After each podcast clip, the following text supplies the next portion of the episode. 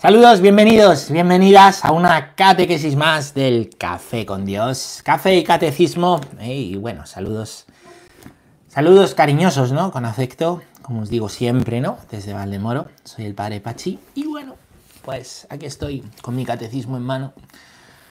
El café que ya me lo he terminado. Vosotros sí podéis seguir pues tomándolo al ritmo que queráis. Yo como soy nervioso, no, no es que me ponga nervioso el café, es que soy nervioso y luego tomo el café. Pues ya me lo he acabado y nada, a mí solo me queda ya el catecismo en las manos. Vamos a continuar leyendo, ¿no? Donde lo dejamos ayer, ¿no? Que fue en este cuarto punto del párrafo 6, ¿vale? Cuarta parte, ¿no? Lo que sería el punto 374. Vamos a ver, por ponernos en situación por refrescar la memoria o por si es la primera catequesis que sigues y luego te quieres enganchar a los demás y puedes ir viendo hacia atrás ¿no? o desde atrás. Estamos viendo ¿no? la parte del credo que dice creo en Dios creador, ¿vale? Que Dios sea creador, ¿vale? Pues es respecto al cielo y a la tierra, lo visible y lo invisible, y dentro de la tierra el hombre es el culmen, ¿no? El hombre y la mujer son el culmen, el culmen de toda creación. ¿Qué significa decir que Dios ha creado al hombre? Pues hasta ahora hemos visto tres cosas significa decir que tanto el hombre como la mujer somos imagen y semejanza de Dios. Hay en nosotros esa huella divina. Significa decir que hay en nosotros una parte material que llamamos cuerpo y una parte espiritual que llamamos el alma.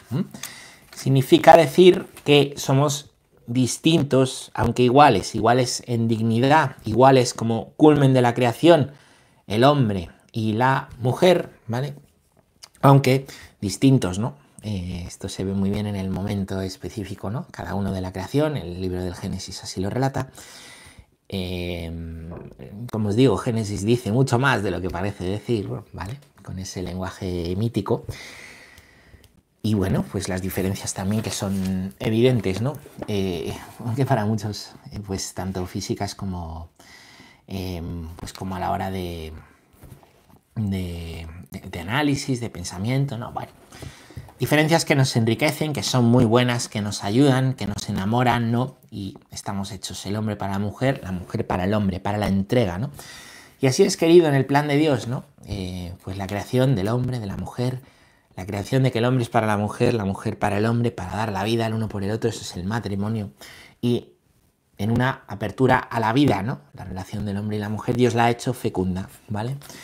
Fecunda, Em, y bendecida ¿no? pues de, nuevas vidas, ¿no? que son los, los hijos. ¿no? La riqueza de, un hombre y una mujer, ¿no? pues por encima de la riqueza material, ¿no? Eh, dice la palabra de Dios, pues está también ¿no? en, en, los hijos, ¿no? que son un tesoro. Vamos a ver hoy esta cuarta parte, que es la última, ¿no? Para terminar este párrafo 6, ¿vale? Que se llama el hombre en el paraíso. El hombre en el paraíso. Vamos a hablar de algo que, si habéis seguido otras catequesis de otro tema, ¿no? las catequesis del tema del amor humano, pues ahí hemos visto ¿no? bien y hondamente ¿no? el tema de, la creación, el tema de hombre-mujer creados, el plan original de Dios en el paraíso. Así que a algunos a lo mejor esto os suena familiar si lleváis tiempo ¿no? siguiendo y escuchando estas catequesis, ¿no? Y bueno, pues así lo repetimos, escuchamos alguna cosa nueva, o lo escuchamos quizá por primera vez. Vamos a leer estos puntos del, catecismo que me parecen en verdad importantes e iluminadores. ¿no? Dice el punto 374 que el primer hombre fue no solamente creado bueno, sino también constituido en la amistad con su creador y en armonía consigo mismo y con la creación en torno a él amistad y armonía tales que no serán superadas más que por la gloria de la nueva creación en Cristo. Bueno, esto dice este primer punto, ¿vale? El hombre en el paraíso, el primer hombre fue creado bueno, ¿vale? El primer hombre fue creado bueno. Mm, pero no es que simplemente Dios le creara y dijera, esto está bien hecho, pues como pasa contigo y conmigo sino que todavía no ha entrado el pecado en el mundo. Todavía no ha entrado el, pecado en el mundo. De manera que el primer hombre y la primera mujer tienen una armonía especial con Dios. ¿eh? Eso que nosotros viviremos de forma perfecta, plena en el cielo, esa armonía con el Creador, ese mm, poder vivir con naturalidad las cosas sobrenaturales, ¿vale? Vivir con naturalidad las cosas sobrenaturales, eso está dañado por el pecado, la capacidad de vivir con naturalidad las cosas sobrenaturales, ¿vale? Pero ¿qué pasa? Que antes del pecado, ¿vale? En la creación, la creación perfecta del hombre, ¿no? Que no en la que no ha entrado, ¿no? El pecado y sus consecuencias, como es la concupiscencia, ¿no? Hay una armonía perfecta de amistad entre el hombre, la mujer y Dios, ¿no? Entre ellos, ¿vale? Entre ellos, como veíamos ayer, ¿vale? Eran capaces de, eh, pues de mirarse, de estar el uno frente al otro, desnudos incluso, ¿no? y no sentir vergüenza y no usarse, ¿no? No vivir un amor pues de uso, que es justamente lo contrario al amor, ¿vale? Tal como nos dice Juan Pablo II, ¿no? Si os fijáis es después cuando entra el pecado original en el mundo, en el momento en el que se dan cuenta de que están desnudos, sienten vergüenza y se tapan, ¿no? Con las hojas de, de parra, nos dice, nos dice el libro del Génesis, ¿no? Y también se avergüenzan ante Dios y se esconden, ¿no? Además de taparse entre ellos, porque están desnudos y se avergüenzan, ¿no? Eh, y entra ahí pues el, uso, ¿no? Eh, contrario al amor, como una consecuencia del pecado, además sienten vergüenza de Dios, sienten vergüenza de Dios y, se esconden, ¿no? Entonces Dios, dice el relato del Génesis, ¿no? Que baja a la hora de la brisa a pasearse por el jardín, ¿no? Y, y ve que el hombre se ha escondido. Algo ha pasado. Si el hombre antes no se escondía, si salía a verme, si salía a recibirme, ahora se esconde, ¿no? Ahora huye de Dios, ¿no? Fijaros, hay un pasaje precioso del Evangelio, nos, nos dice, ¿no? Nos dice Jesús que el buen pastor va a buscar a la, oveja perdida, ¿no? ¿Mm? Pues, pues muchas veces la oveja perdida se esconde, ¿no? Huye del pastor por miedo a lo que vaya a hacer el pastor, pues si se enfada el pastor o qué va a pasar con el pastor. Dios no deja de mostrar que es un padre, ¿no? Que también sale, ¿no? En otro pasaje, también de San Lucas, ¿no? El capítulo 15, a esperar al hijo pródigo a que regrese a casa, ¿no? Mostrando así al hijo pródigo, a la oveja perdida, o a Adán y Eva, que no hay nada de lo que esconderse. Hay que, pues, pues acercarse a Dios, a recibir su perdón, a recibir su amor, ¿no? Bueno, pues hay una armonía perfecta, perfecta, que después mm, se va a dañar. ¿Y cuándo va a volver a ser superada esa armonía perfecta? Pues con la cruz de Cristo. Después de la cruz de Cristo nosotros seguimos teniendo concupiscencia, tendencia al pecado, pero ha sido recuperada, ¿no? Esa alianza eterna de amistad con Dios. Y aunque por la concupiscencia, ¿no? Puede no ser fácil la senda estrecha, la de vivir en armonía con Dios y vivir con naturalidad las cosas sobrenaturales, eso es tener fe. Vivir con naturalidad las cosas sobrenaturales, ¿vale? Pues con Cristo podemos hacerlo. Y conocer a Dios es eso. Por eso le decimos a Dios, hágase tu voluntad. Y su voluntad es lo mejor. Su voluntad es vivir con naturalidad lo que hay en mi vida sobrenatural. Mi vocación consagrada, mi vocación sacerdotal, mi vocación matrimonial. Con naturalidad, sabiendo que esto va mucho más allá de mis fuerzas y de lo meramente humano. Que hay una gracia sobrenatural especial que se me ha dado en el sacramento. ¿Para qué? Pues para poder vivir esto, ¿no? Para poder vivir esto y estas... Eh, dificultades, ¿no? Por eso es importante discernir bien la llamada de Dios, es importante, ¿no? Eh, prepararse bien para, un sí definitivo en un matrimonio o en la vida consagrada es algo muy serio, ¿no? Dios da la gracia, pero tenemos que entrar en una relación sobrenatural con Él, ¿vale? Sobrenatural con Él, ¿no? Bueno, pues, pues Cristo permite también esto, ¿no? Cristo permite también esto, y aunque seguimos teniendo esa concupiscencia, ¿no? Podemos cargar nuestra cruz y seguirle, ¿no? Y podemos vivir, ¿no? Lo que, lo que Adán y Eva viven en el paraíso, ya podemos vivirlo, aunque todavía en espera del cielo, ¿no? Dice San Pablo, salvados en esperanza, ¿no? Es lo que la teología clásica llama un ya, pero todavía no. Ya vivimos con él, aunque todavía estamos en espera de, pues, del paraíso eterno que es el cielo, ¿no? Vamos a leer el punto, esto es teología, ¿no? Punto 375 que dice que la Iglesia, interpretando de manera auténtica el simbolismo del lenguaje bíblico a la luz del Nuevo Testamento y de la tradición, enseña que nuestros primeros padres, Adán y Eva, fueron constituidos en un estado de santidad y de justicia original. Santidad y justicia original. Así lo dice el Concilio de Trento. Esta divina, no, perdón, esta gracia de la santidad original era una participación en la vida divina. Esto lo dice el Vaticano II, ¿vale? Es decir, el estado del hombre, lo que Dios ha querido para el hombre es vivir la santidad. ¿Qué es la santidad? Gaudete te sultate. ¿Qué es la santidad? La santidad es pues vivir la armonía con Dios, vivir la amistad con Dios, disfrutar del ser hombre, de ser mujer, disfrutar de que Dios me ama, de que Dios me ha dado el ser. ¿Y, qué es la santidad del cielo? Eso.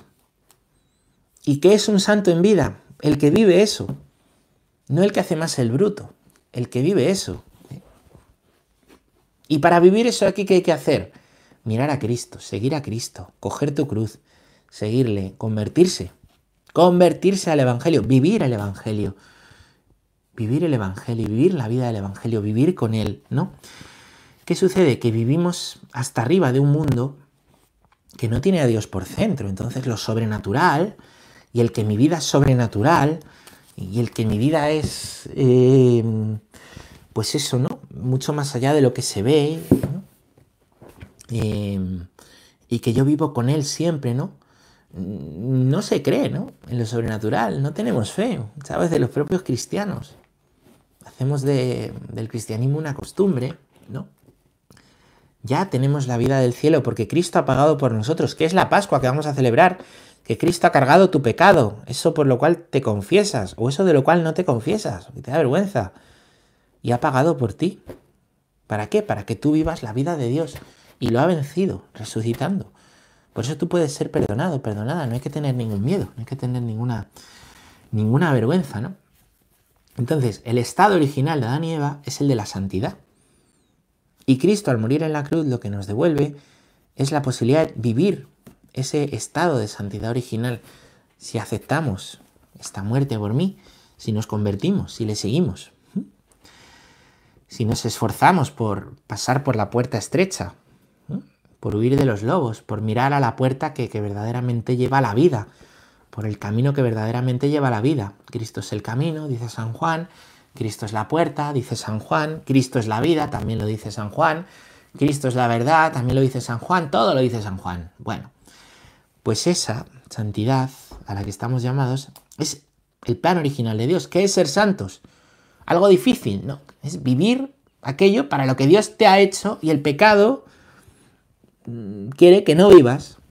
Y el mal espíritu quiere que no vivas. ¿Vale? Vamos a leer el punto 376, que dice así. Por la irradiación de esta gracia, todas las dimensiones de la vida del hombre están fortalecidas. Mientras permaneciese en la intimidad divina, el hombre no debía ni morir ni sufrir. La armonía interior de la persona humana, la armonía entre el hombre y la mujer, y por último, la armonía entre la primera pareja y toda la creación constituía este, el estado llamado justicia original. La justicia original es una justicia total. Es original porque es la primera, ¿vale? Pero es la justicia, ¿no? Que estamos llamados también nosotros a construir. Es la justicia que se vive en el cielo, ¿vale? Es la justicia que se vive en el cielo. Este estado de justicia, de santidad original que viven Adán y Eva, ¿vale? Es estar en la intimidad divina. Hemos dicho, ¿no?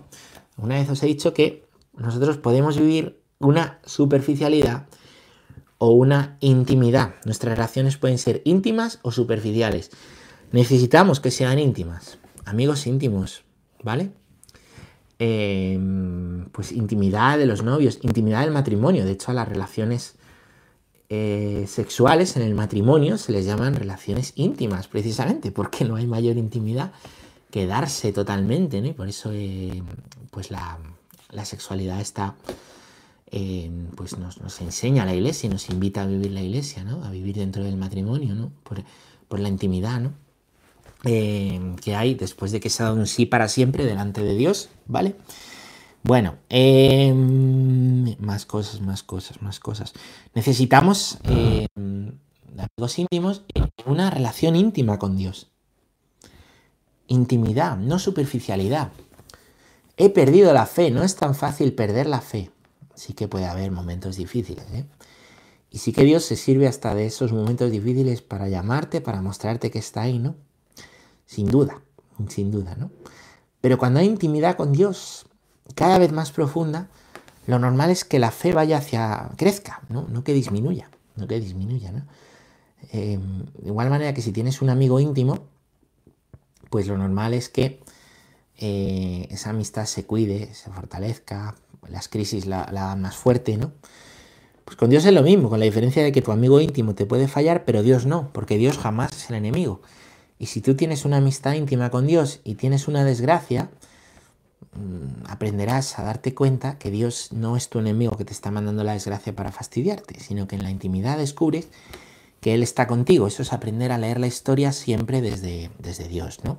Esta idea la repito mucho, es que me parece muy importante, ¿no? Para vivir una fe adulta, muy importante aprender a leer todo lo bueno y lo malo desde, desde Dios, ¿no? No lo bueno como que Dios está conmigo y lo malo como que Dios no está conmigo. Eso es algo propio de la religiosidad natural, de manera natural, ¿vale? De manera natural, eh, pues cualquier hombre, por el sentido religioso que tiene, cuando se siente agradecido, gracias a Dios. Cuando se siente maldecido, cree que Dios le está, le está maldiciendo y que algo ha hecho, ¿no? Bueno, el cristianismo ha venido a superar esa mentalidad de la religiosidad natural, que Cristo no es bueno y malo a la vez, ¿no? sino que es amigo bueno, que está conmigo también en la cruz, ¿vale? Literalmente en la cruz, ¿eh? En la que ha cargado por mí. Bueno, bueno, bueno, pues el hombre en el paraíso y la mujer están en esa intimidad divina. Y en esa intimidad divina, en ese estado original, no debían morir y no debían tampoco sufrir la muerte y el sufrimiento. No están en el plan de Dios original. La muerte y el sufrimiento son una consecuencia directa del pecado, que Dios después ha dado la vuelta al calcetín, como os digo. ¿Para qué? Pues para vencer esa muerte y que la muerte se convierta ¿no? pues, pues en, un camino a la vida. ¿Por qué? Porque Cristo ha resucitado. Y eso que nos mataba, que es la muerte, ahora Cristo lo ha convertido en el arma con la cual mata al enemigo. La muerte ha sido vencida. La muerte ahora se puede llamar hermana, como dice San Francisco de Asís, o don, ¿no? ¿Por qué? Porque con la muerte el cristiano se une a Dios, ¿no? Se une a Dios en espera y, y estamos llamados ¿no? a, vivir la santidad original. Bueno, vamos a leer otro punto, el número 377, que dice que el dominio del mundo que Dios había concedido al hombre desde el comienzo se realizaba ante todo dentro del hombre mismo como dominio de sí. El hombre estaba íntegro y ordenado en todo su ser por estar libre de la triple concupiscencia, que lo somete a los placeres de los sentidos, a la apetencia de los bienes terrenos y a la afirmación de sí contra los imperativos de la razón. Bueno, o sea que Dios, ¿vale? El dominio que Dios había concedido al hombre, cuando el Señor dice, dominad todo, ¿vale? Llamándonos hijos al mismo tiempo, no es que fuésemos esclavos de Dios, no es que el hombre en su, en su estado original sea un esclavo de Dios, que no pueda pecar, eso no es. El hombre no es que sea un esclavo de Dios que no podía, que no podía pecar ¿no? en el origen, sino que, y esto es muy interesante, el hombre vive de manera perfecta una virtud que se llama dominio de sí. Dominio de sí, ¿vale? El dominio de sí es una virtud, lo digo. ¿Por qué? Porque nos, nos libra, nos libera. ¿De qué nos libera? De la esclavitud de los afectos. Sí, sí, los afectos, que como os digo, son buenos, eh, nos pueden jugar malas pasadas, son buenos en cuanto a que nos avisan, pero no son ni buenos ni malos, ¿no? Em, y pueden dominarnos, ¿no?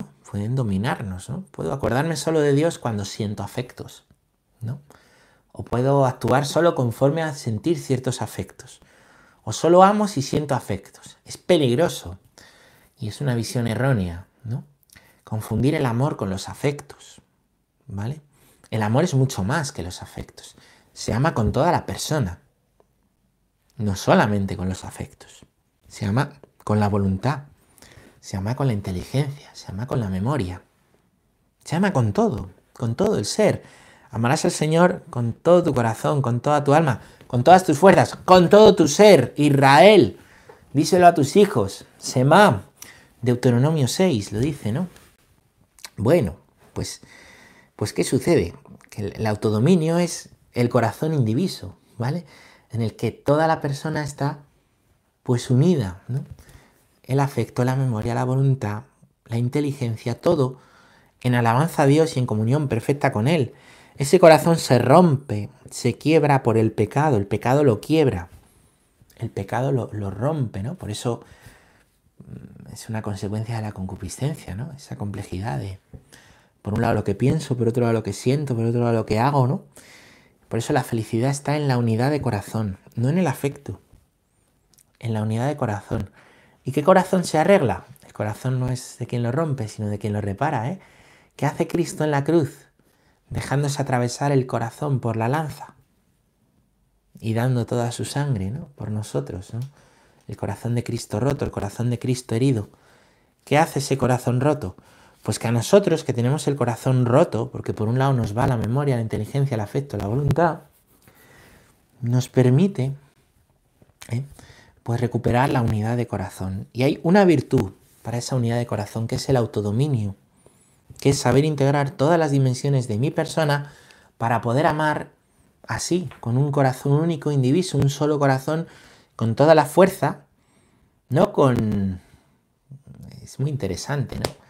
no llegando a un mínimo hasta aquí, sino dando todo lo que puedas. Cada uno lo que puede. Hay quien puede más, hay quien puede menos. El Señor no nos exige un mínimo, nos exige el corazón entero, pero cada uno en las capacidades que tenga. ¿Vale? Con todo el corazón también el Señor nos va ensanchando según lo conocemos el corazón y lo va haciendo más generoso. ¿Vale? Pues con todo el corazón es amar con toda la fuerza, con todo el ser, con todo lo que soy. El autodominio ¿eh? es esa, virtud pues del corazón unido, ¿no? que está en el plan original de Dios, ¿no? que nos ha hecho buenos, por tanto virtuosos. ¿no? Eh, ¿Y qué sucede? ¿Qué sucede? Pues que, que, hoy en día necesitamos mucho de esa virtud para el corazón indiviso. Por eso si lo que yo quiero es a Dios, y lo que yo quiero es, y yo digo que Dios es lo mejor en mi vida y que Dios no sé qué, lo puedo decir, no por decirlo, es verdad. Uy, qué persona más buena, es que dice que lo que más ama en la vida es a Dios. Está muy bien que lo diga, pero vamos a ver. Eso lo dice desde el afecto, porque es lo que siente en ese momento, pero luego, hágase tu voluntad, menos cuando no va con la mía, o lo dice de verdad. ¿Mm? ¿Cómo lo decimos? O lo dices desde el corazón indiviso, desde el corazón que se autodomina, que ordena todo, que ordena la inteligencia y la voluntad para que sean los que gobiernen a los afectos y no que los afectos se vayan por ahí de varetas, ¿no? Ahora Dios, ahora otra cosa, porque no se puede servir a dos señores, nos dice también el Evangelio, ¿eh? ¿sabéis? Bueno, pues eh, el autodominio es que yo, la inteligencia, la voluntad, la memoria, las potencias del alma gobiernan mi vida y gobiernan queriendo lo mismo. ¿Qué quiero yo? El cielo. ¿Qué es el cielo? Vivir la santidad. ¿Qué es la santidad? Vivir el estado original con Dios. ¿Qué es el estado original con Dios? la armonía perfecta. ¿Qué es la armonía perfecta? Vivir la sobrenaturalidad dentro de mi vida de manera natural. Igual que todo lo que veo físico existe, hay una parte no física espiritual que también existe y que rige mi vida, que es el Señor. Mi corazón está hecho para esta, para esta parte, ¿no? Bueno, pues el dominio de sí mismo, ¿no? Punto 378, que dice que signo de la familiaridad con Dios es el hecho de que Dios lo coloca en el... Perdón, que leo fatal. Signo de la familiaridad con Dios es el hecho de que Dios lo coloca en el jardín. Vive allí para cultivar la tierra y guardarla. El trabajo no le es penoso, sino que es la colaboración del hombre y de la mujer con Dios en el perfeccionamiento de la creación visible. ¿Mm? Muchas veces se cree erróneamente que el trabajo es una, eh, una consecuencia del pecado original entonces trabajar sería algo malo, ¿no? Igual que es una consecuencia del pecado original, pues, eh, pues otras, otras cosas, ¿no? Y no, el trabajo ya está, ¿no? En, esa imagen del jardín del Edén, eh, pues en ese relato ¿no? mítico del Génesis, aparece que el trabajo lo realizan el hombre y la mujer y no les es penoso, ¿vale? No les es penoso. Están cuidando de lo que Dios les ha dado. Es el cansancio, ¿no? el sufrimiento, el malestar, lo que va a ser una consecuencia del pecado original, ¿no? El, parir con dolor la mujer, el, fatigarse, ¿no? Trabajando el hombre, ¿no? Bueno, eso aparece en el libro de, Génesis como consecuencias, ¿no? El Señor nos enseña después a abrazar el sufrimiento, a abrazar la cruz con Él, que Él ha abrazado primero. Pero el trabajo no es algo malo, Por eso el trabajo se eh, dignifica al hombre. Dice Juan Pablo II, tiene una encíclica dedicada a esto, creo que es la tercera, la labor en, labor en sobre el trabajo, ¿no? trabajo nos dignifica, nos dignifica, ¿eh? Qué bonito. Nos hace verdaderos hombres, verdaderas mujeres, ¿no? ¿Qué sucede? Pues que el trabajo no es fácil, ¿no? Que el trabajo cansa, que el trabajo cuesta, ¿vale? Nosotros podemos encontrar también la unión con Dios en el trabajo, ¿eh? que trabajar, pues, y el trabajo que hacemos pues diariamente, ¿no? ¿Eh? Pues eh, el trabajo fuera de mi casa, el trabajo en mi casa, en aquello a lo que yo haga, ¿no? En aquello a lo que yo me dedique, pues el trabajo también puede ser santificado, puede ser ofrecido a Dios, vivido con Él. Es un medio también, ¿no? Para cuidar del mundo que Dios nos ha dado. Es un mundo, es un medio, perdón, para cuidar la vida que Dios nos ha dado, sustentarnos, para cuidar las vidas que Dios nos ha dado también y a los que más amamos, ¿vale? Para poder cuidar y sustentar a nuestras familias, ¿no? El trabajo, ¿vale? Entonces, eh, pues el, Señor coloca, ¿no? A Adán y Eva en, el jardín, ¿vale? Esto es muy bonito, ¿no? Pues también para dignificarse, ¿no? Por medio del trabajo y también para poder alabar y cuidar, ¿no? Aquello que Dios les ha dado. Y el trabajo es algo, pues muy bueno, ¿no? Muy bueno y es necesario no perder esta visión sobre el trabajo y sobre el esfuerzo, ¿eh? sobre el trabajo y sobre el esfuerzo en nuestra día a día, en lo que hacemos.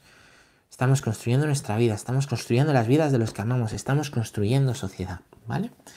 Y es bueno, y hay que buscar, por supuesto, ¿eh? pues una, una, justicia, ¿no? Una justicia en el trabajo y una conciliación, qué importante es, ¿no? Eso está en la doctrina social de la Iglesia, ¿no? La importancia de la conciliación laboral, ¿eh? la conciliación pues de la vida familiar con la vida del trabajo. Vivimos hoy en día, por lo menos aquí en Europa, un liberalismo tan atroz, tan atroz, que muchas familias no tienen ningún tipo de conciliación laboral. No viven para la familia, viven para trabajar con unos horarios exageradísimos y unos días y, eso es tremendo, eso rompe familias, eso impide una buena convivencia, eso no. Es muy bueno en la medida en que se pueda ¿eh? Pensar eh, siempre ¿no? el trabajo en función de la familia. No poner a nuestra familia en función del trabajo, ¿no? Y es muy importante, ¿no? Pues quien tiene aquí capacidad para, para los que crean puestos de trabajo, ¿no? Eso también necesita ser cristianizado, pues hacerlos en función de las personas, no en función de, del dinero o de la, de la ganancia primero, ¿no? Qué importante es, es eso y también a veces, ¿eh? también hay quien usa el trabajo como una huida de casa. Y es importante saber que, hay que poner el trabajo, ¿no? No como una huida de mi casa, ¿no? Sino, sino que en la familia está antes, ¿no? Y el trabajo está en función de la familia, ¿vale? Son principios de doctrina social que, que también veremos en su día, ¿no? Mientras leemos el punto 379, que dice, Toda esta armonía de la justicia original, prevista para el hombre por designio de Dios, se perderá por el pecado de nuestros padres, la caída. Hay tres etapas, tres etapas, ¿no? En la historia del hombre, ¿no?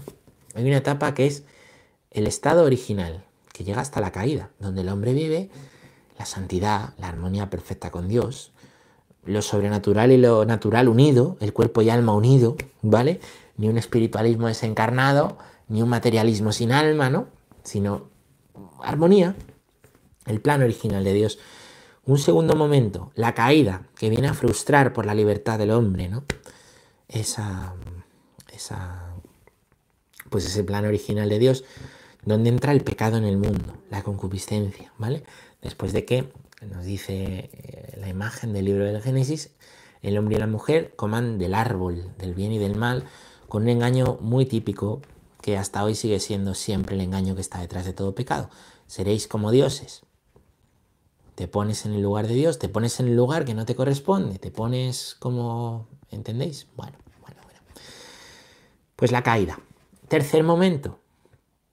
Un nuevo fruto de un nuevo árbol. El árbol es la cruz, el fruto es Cristo, también lo comemos en la Eucaristía, que nos ha redimido. Y aunque seguimos sufriendo las consecuencias de la segunda etapa de la caída, ahora el Señor con Él, que se ha hecho hombre, nos invita y nos ayuda y nos da la gracia. ¿Para qué? Para vivir por la senda estrecha del camino de la vida, del abrazo de la cruz, del seguimiento, del amor con Él, del estar siempre con Él. ¿El qué? Vivir la sobrenaturalidad en la naturalidad, vivir para lo que Dios nos ha creado, que para estar con Dios no hay que esperar a ir al cielo, que ya lo vivimos en la tierra, que ya está presente, que nos ha dado su Espíritu Santo, ¿no?